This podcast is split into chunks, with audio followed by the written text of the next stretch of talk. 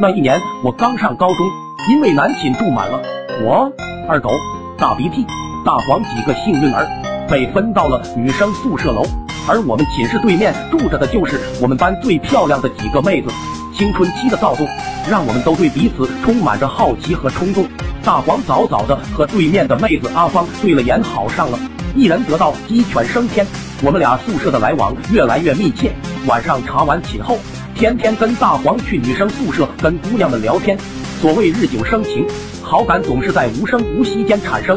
慢慢的，大家也都有了心仪的女生，好几对王八看对了眼。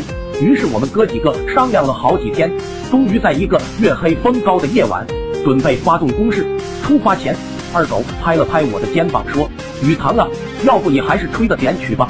咱们这第一次集体表白，一是能缓解尴尬，二也能增加情调。”我苦着脸拿出我的珍藏版唢呐，大哥，我就会吹哭七关，还有大出殡啥的，别的我也没学啊。二狗眉头紧锁，沉声道：“这有啥？”总之得需要音乐调情的，反正他们都听不懂，你看着点，吹吹哭七关吧。我点点头，借着微弱的光，看到了二狗一副充满睿智的眼神，一切准备就绪，哥几个都准备动身。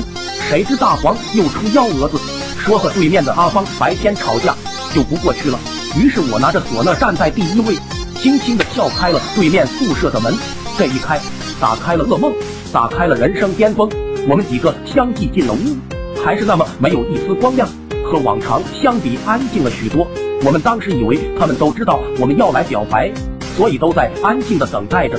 后来才知道，大黄和阿芳吵架后，那姑娘为了防止大黄晚上去他们宿舍求她，一气之下竟然告诉年级长，说晚上总有人敲门骚扰。年级长寻思这事可不小啊，当即通知了我们班主任和校长。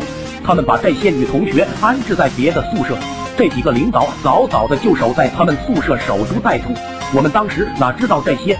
我鼓起腮帮子，拿起唢呐，一首哭七关，首先打破了宁静。几个人看我已经进入了状态，像波纹一般四周扩散，寻找着各自要表白的女同学。我一边走一边吹，声音婉转低沉刺耳的悲意徐徐而来，不知道的还以为我要送走这一屋子人。在我的嘘声中。哥几个来到各自喜欢女孩的床位下，开始隐隐的说着一些让人发麻的土味情话。殊不知面对的全是学校领导。我也来到我的女神床位，由于光线太黑，我只能看到一个轮廓，坐在床上。我当时还纳闷，我今天的女神怎么看着有点壮，跟个大藏獒似的。过后知道那是我们校长。我单膝跪地，甩开杂念，哭七关已经到了高潮部分。我把诸多的情感和言语都寄托在我的唢呐之中，对着校长就是一顿猛吹烂炸。